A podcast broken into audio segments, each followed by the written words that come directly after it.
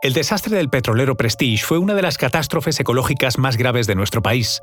El 13 de noviembre de 2002, un temporal provocó una avería en el buque que transportaba 77.000 toneladas de petróleo a bordo y empezó a hundirse a 52 kilómetros de Finisterre, en Galicia. Al tratar de alejarlo de la costa cinco días después, se partió en dos y se hundió a más de 3.000 metros de profundidad. El petrolero se encontraba en una zona de especial importancia ecológica, como son las Rías Bajas, y además era una zona pesquera, por lo que el desastre ecológico fue de grandes dimensiones y provocó un gran impacto social, político e incluso legislativo. Os contamos esto y mucho más a continuación.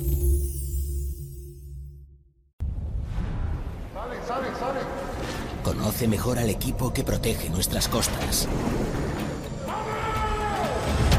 Alerta en el mar, el jueves a las 10 un nuevo episodio en National Geographic.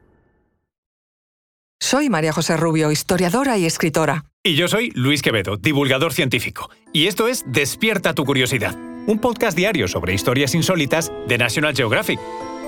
Y recuerda, más curiosidades en el canal de National Geographic y en Disney Plus.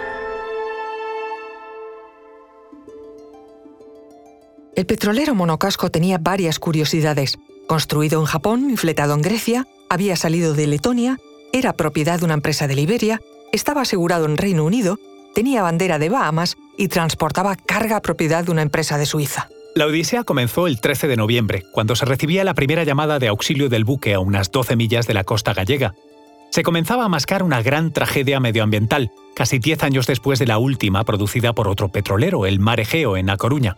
Antes de este, se habían producido ya otros hundimientos, como el petrolero Polycommander en 1970 o el Urquiola en 1976, casi todos ellos en las costas de Galicia. El corredor marítimo de Finisterre supone una verdadera autopista de buques.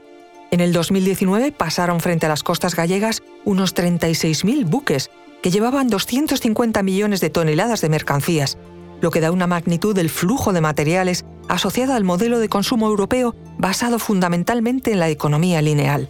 El accidente del Prestige supuso un cambio en la configuración del corredor marítimo de Finisterre, ya que la legislación de la navegación de petroleros monocasco en las costas españolas fue equiparada a la de otros países que ya prohibían la navegación de estos buques por sus costas. El Prestige transportaba fuel, un componente constituido por los residuos de las destilaciones del crudo, utilizado en instalaciones térmicas o en motores diésel lentos. Es el componente más pesado del petróleo y, por tanto, cuenta con una biodegradabilidad muy baja. El barco poseía una carga declarada de 77.000 toneladas de fuel M100, de ellas se vertieron directamente al mar unas 63.000 toneladas.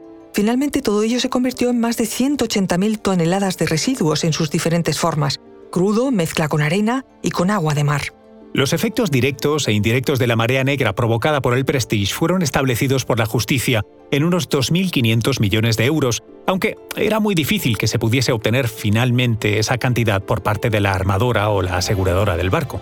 Entre noviembre de 2002 y julio de 2003, llegaron a Galicia voluntarios de los cinco continentes.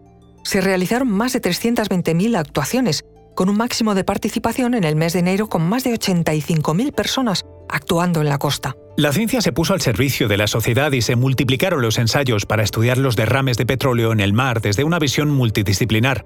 Los métodos para evitar la llegada de los hidrocarburos a las costas o para limpiarlas han sido muchos, algunos tan rocambolescos como el bombardeo de un barco para quemar su carga. Hoy ya existe un cierto consenso científico que apuesta por medidas de bajo impacto para recuperar los ecosistemas, aunque el uso de agua a presión, conocido como hidrolimpieza en zonas rocosas, es lo más habitual.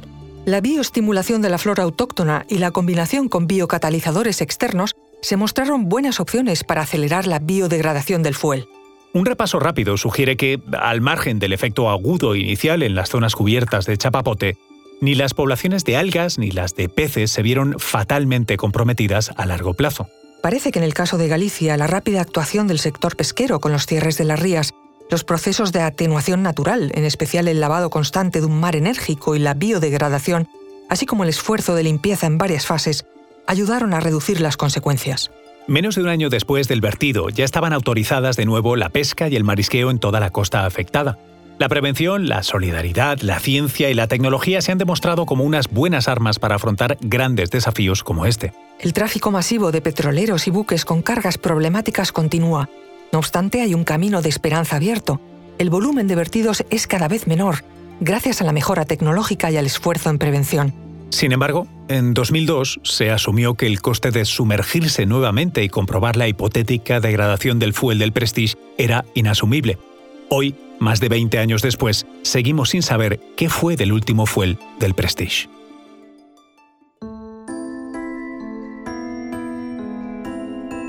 Recuerda que Despierta tu Curiosidad es un podcast diario sobre historias insólitas de National Geographic.